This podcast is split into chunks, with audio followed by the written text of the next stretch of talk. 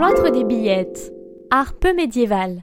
Dur à croire que derrière le BHV se trouve le dernier cloître médiéval de Paris, et pourtant. Le cloître de l'église des Billettes est affecté aux protestants luthériens seulement au XIXe siècle alors qu'il a été édifié en 1427. Son nom des billettes viendrait de l'habit des frères hospitaliers de la Charité Notre-Dame qui ont occupé la paroisse en 1299, mais aujourd'hui c'est aux artistes de s'approprier les lieux le temps d'une galerie d'art originale. Buzzy Tip. Admire bien les œuvres. Qui sait, tu découvriras peut-être le Jeff Koons de demain.